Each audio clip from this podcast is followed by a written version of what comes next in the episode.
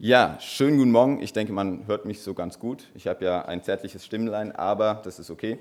Ähm, schön, dass Sie und dass ihr heute Morgen mit dabei seid. Ähm, ich bin Erik, ich mache hier mein Gemeindepraktikum, komme aus Böhl, studiere in Marburg. Ähm, ich freue mich für diejenigen, die oder über diejenigen, die jeden Sonntag hier sind. Und ich freue mich auch über diejenigen, die jetzt wegen mir heute Morgen gekommen sind ähm, und sich aus dem Bett gequält haben. Und für diejenigen, die das Privileg haben, mich einfach so zu sehen, ähm, die sonst vielleicht nicht so kommen, aber die jetzt wegen mir oder einfach so mal gekommen sind. Ich habe heute Morgen uns einen Text aus dem Neuen Testament mitgebracht, den wir analysieren wollen. Und bevor ich den Text lese, will ich noch kurz beten. Herr Jesus, danke dafür, dass du immer wieder in Bilder gesprochen hast, dass wir verstehen können, was du uns sagen möchtest. Danke dafür, dass es oft schwierig ist zu verstehen, was du meinst, aber dass wir ein tolles Gehirn bekommen haben, um darüber nachzudenken. Und danke dafür, dass dein, deine Liebe uns immer wieder dazu bringt, uns mit deinem Wort zu beschäftigen. Ich will dich bitten, dass du uns Augen, Ohren und Herzen öffnest, dass wir ja, deine Nachricht annehmen können und dass du uns dann auch die Hände öffnest, dass wir dein Wort, was wir erkannt haben, tun. Ich danke dir dafür, dass du hier bist. Bitte segne den Gottesdienst. Amen.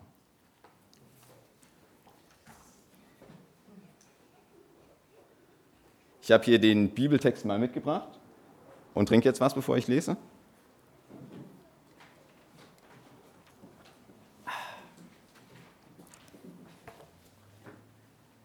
Denn das Himmelreich gleicht einem Hausherrn, der früh am Morgen ausging, um Arbeiter für seinen Weinberg einzustellen.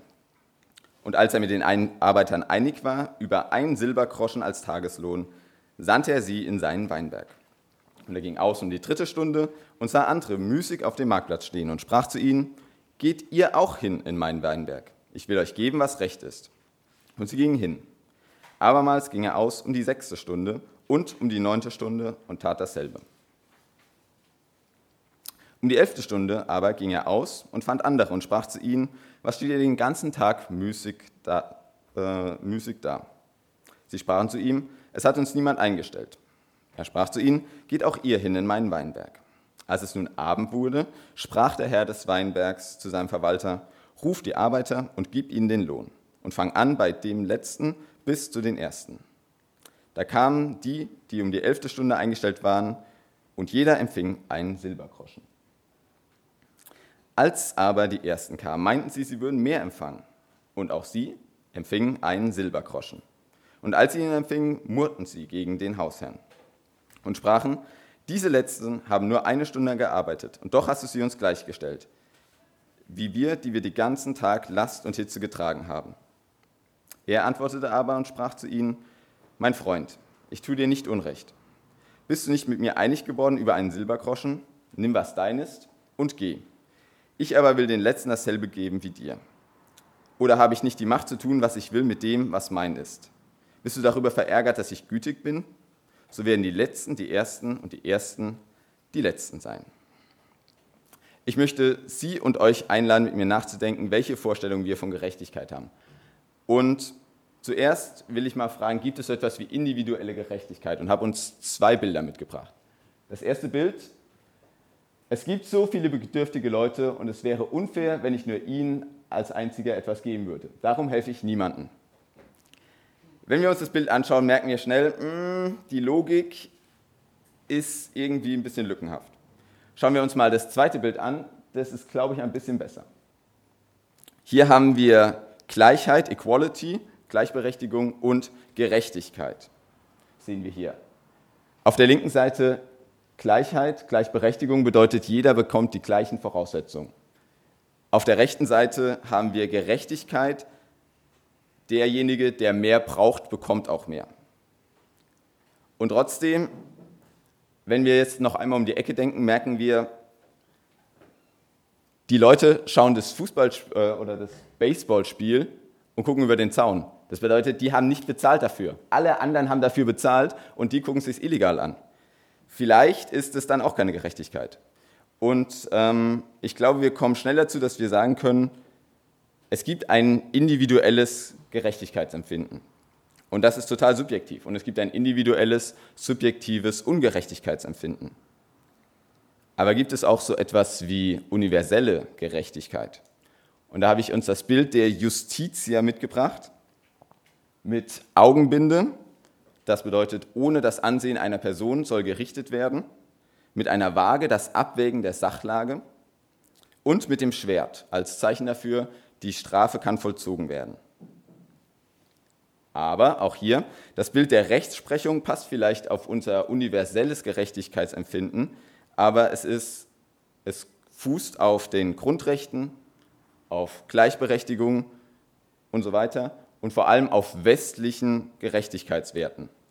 Westliche äh, Gerechtigkeitswerte bedeutet nachaufklärerisch durch die Geschichte, wie zum Beispiel den Zweiten Weltkrieg, wodurch Grundrechte äh, und Menschenrechte verabschiedet wurden, und auch durch die Bibel. Und weil die Bibel so in unserem Denken, in unserem Gerechtigkeitsdenken auch mit drin ist, wollen wir jetzt erstmal einen Blick darauf werfen, was sagt die Bibel. Jetzt muss ich kurz gucken, was meine nächste Folie war. Na, nee, noch nicht. Welches Bild von Gerechtigkeit finden wir in der Bibel? Gerechtigkeit ist in der Bibel immer an den Willen Gottes geknüpft. Das bedeutet, Gott ist die Instanz, von der Gerechtigkeit ausgeht. Und heute ist es immer noch so, dass wir die Gebote haben und ähm, dass diese Gebote, diese Gesetze immer noch Grundlage von ganz vielen Gesetzen bei uns sind. Oder dass zum Beispiel die Menschenwürde auf dem Gedanken der Gott-Ebenbildlichkeit fußt. Das bedeutet, weil wir wie Gott gemacht sind, weil Gott uns nach seinem Antlitz gemacht hat, deswegen haben alle Menschen eine universelle Menschenwürde, vollkommen unabhängig, was für ein Volk oder was für eine Rasse. Das war das Alte Testament. Im Neuen Testament ist es dann nochmal ein bisschen anders. Da merken wir, einer wird auf eine Wange geschlagen. Was macht er? Nicht Auge um Auge, sondern die andere hinhalten. Von einem wird ein Mantel gefordert. Was sollst du tun? Gib ihm auch noch dein Hemd. Ihr werdet verfolgt, gehasst, geschlagen, eingesperrt. Betet für diejenigen. Gerechtigkeit im Neuen Testament ist irgendwie nicht ganz kompatibel mit unserer Vorstellung von Gerechtigkeit, sondern stellt unsere Vorstellung ein bisschen auf den Kopf. Und dass es gar nicht so weit weg ist, ähm, das merken wir, wenn wir uns das Gleichnis anschauen. Das Gleichnis ist ein Reich Gottes Gleichnis und da sind einige Bilder immer wieder drin, die man erklären muss. Reich Gottes bedeutet, so ist das Reich Gottes, so ist die Welt nicht, aber so wird sie mal sein. Das bedeutet, die Gleichnisse haben immer schon ein jetzt noch nicht, aber jetzt schon Charakter, die miteinander kollidieren.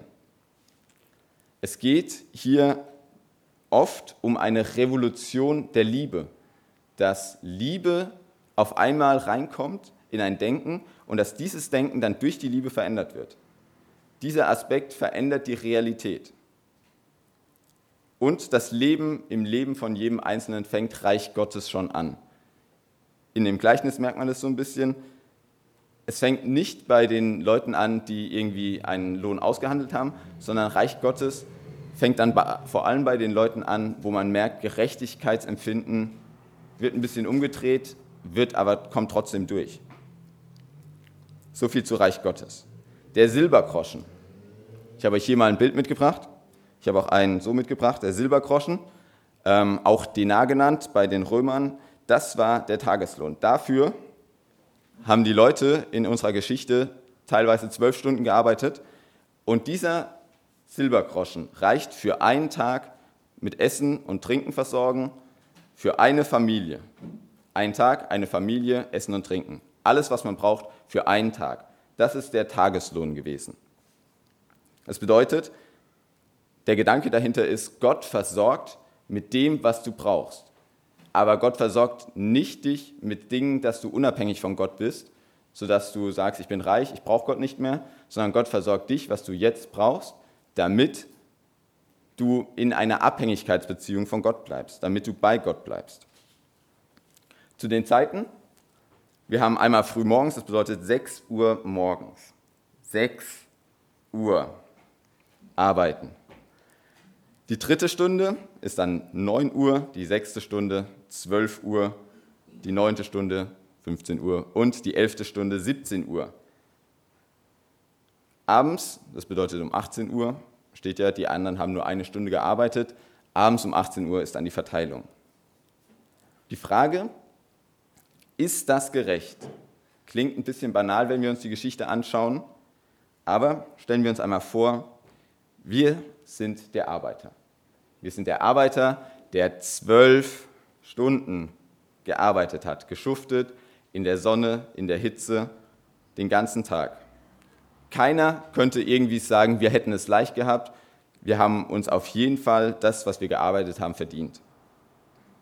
Und dann schauen wir auf die anderen Arbeiter und denken uns, ist das gerecht? Und wir denken uns, nein, natürlich nicht. Natürlich ist es nicht gerecht. Aber jetzt stellen Sie sich vor, Sie wären ein Arbeiter, der nur eine Stunde gearbeitet hätte. Und Sie hätten denselben Lohn wie diejenigen, die das Zwölffache gearbeitet hätten, was Sie gearbeitet hätten. Man wird sie wahrscheinlich faul nennen, man wird sie bequem nennen oder sagen, oh, sie haben halt Glück gehabt. Und ist das gerecht, wenn man auf die anderen schaut? Und ich denke, die Arbeiter, die eine Stunde gearbeitet haben, werden auch sagen, natürlich nicht. Welche Gefühle werden die haben? Wahrscheinlich beschämt, unwürdig, verlegen. Die Männer, die lange gearbeitet haben, ärgern sich. Und zwar einerseits, weil ihnen der Lohn auf einmal so gering vorkommt im Vergleich zu der Arbeit, die sie gemacht haben. Und andererseits, es ist auch noch eine Ebene, die mitschwingt, weil sie mit den Arbeitern, die nur eine Stunde gearbeitet haben, gleichgestellt werden.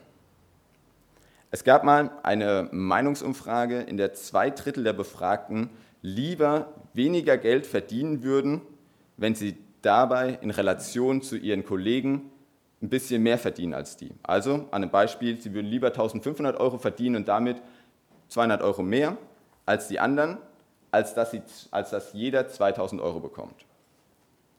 Es geht uns beim Arbeiten oft gar nicht um das Geld oder um den Lohn, sondern es geht vor allem um die Anerkennung der Leistung. Und darin haben sich die Arbeiter auch gekränkt gefühlt.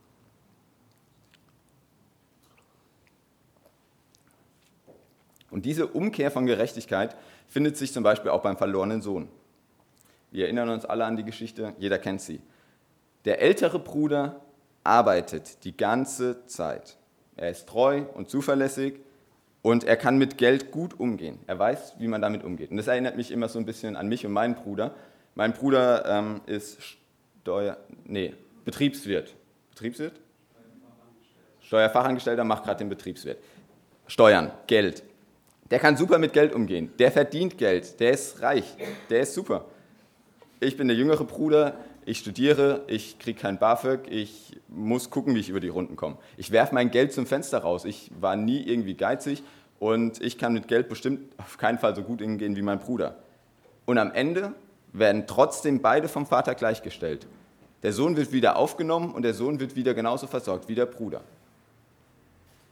Und Jesus zeigt auf, Gott belohnt dich nicht für das Gute, was du tust. Gott sagt nicht, das, was du getan hast, ist super und dafür kriegst du viel mehr als andere. Gott belohnt dich nicht für das, was du getan hast, aber Gott belohnt dich, weil du mit ihm in eine Beziehung kommst. Das ist der Gedanke, der hier dahinter steht. Der Gedanke ist, egal was du getan hast, egal wie viel du gearbeitet hast, der Punkt ist, du warst mit mir unterwegs. So ist es beim Weinbergbesitzer. Oder der Punkt ist, du bist heimgekommen. So ist es beim verlorenen Sohn weil, du dich jetzt, weil er dich jetzt schon unglaublich liebt, gibt es dafür gar keine Bedingungen, die du irgendwie erfüllen musst und gibt es auch gar keine Dinge, durch die du das vermehren kannst. Und diese äh, Liebe ist unabhängig von Taten. Und weil, das ist der Kerngedanke dann hier, weil du diese Liebe erfahren hast, deswegen wirst du so handeln. Weil du gemerkt hast, dass Gott dir so viel vergeben hat, wird es dir viel leichter fallen, anderen zu vergeben weil du gemerkt hast, dass Gott dich versorgt, kannst du dann großzügig sein, glücklicher sein. Ich habe uns eine Geschichte mitgebracht, weil in der Postmodernen hören die Menschen gerne Geschichten. Und ich habe mir gedacht, ihr könnt euch zurücklehnen, entspannen, vielleicht die Augen schließen, wenn ihr möchtet, und einfach meiner sanften Stimme lauschen, während ich euch eine Geschichte erzähle. Der Lohn eines guten Lebens. Zwei Brüder fanden gemeinsam zum Glauben, als sie noch Kinder waren.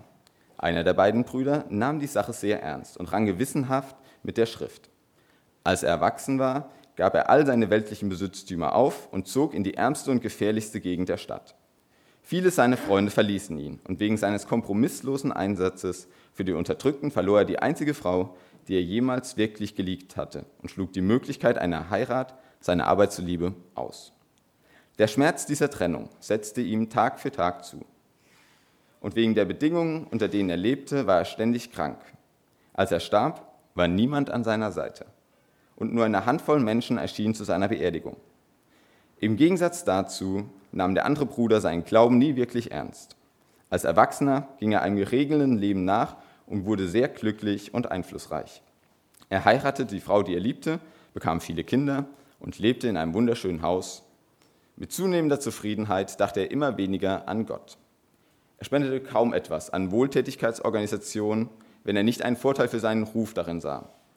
Und er verschwendete kaum einen Gedanken an diejenigen, die darunter litten. Nach einem langen, glücklichen und erfolgreichen Leben starb er in den Armen seiner liebenden Frau und seiner Kinder. Im Himmel rief Gott die beiden Brüder vor sich, umarmte beide herzlich und gab jedem von ihnen einen gleich großen Teil seines Königreiches. Wie man sich denken kann, war der Bruder, der sein ganzes Leben lang Gott treu gewesen war, ziemlich überrascht. Er hatte alles aufgegeben, wie sich um, wie sich herausgestellt hatte, ein quälendes Leben voller Mühsal auf sich zu nehmen. Doch seine Überraschung war eine freudige. Er wandte sich mit einem breiten Lächeln an seinen Bruder und sprach, Heute ist meine Freude endlich vollkommen denn wir sind wieder vereint. Komm, lass uns miteinander das Brot teilen.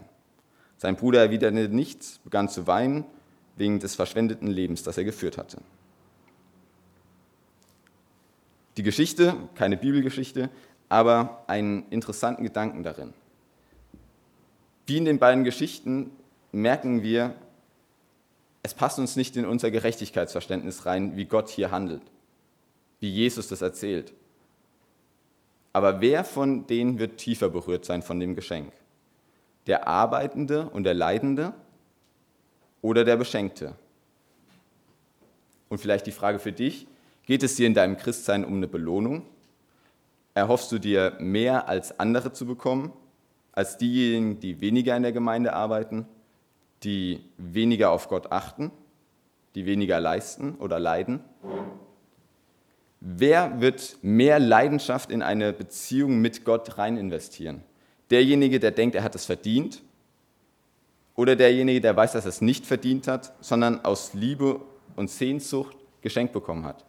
Ich glaube, dieser Gedanke, dass wir Gutes tun und dann dafür Gutes kriegen, das ist kein Gedanke, den Jesus hier in diesem Gleichnis sagen möchte, sondern Gutes bekommt man, unabhängig davon, was du geleistet hast.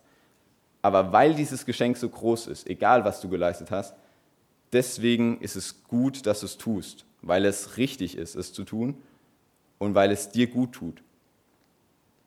Wir merken, Gott gibt hier überhaupt keinen Druck, sondern Gott möchte frei schenken, um was du in Liebe für Gott zurückgibst. Das liegt bei dir. Und irgendwann wirst du vielleicht ähm, merken, bei diesem Gleichnis, ich bin derjenige, der eine Stunde gearbeitet hat, der drei Stunden, der, was weiß ich, zwölf Stunden. Und du wirst dich zurücklehnen können und wirst sagen können, es ist okay so. Ich freue mich darüber, dass Gott genauso die Menschen lieb hat, die weniger gearbeitet haben.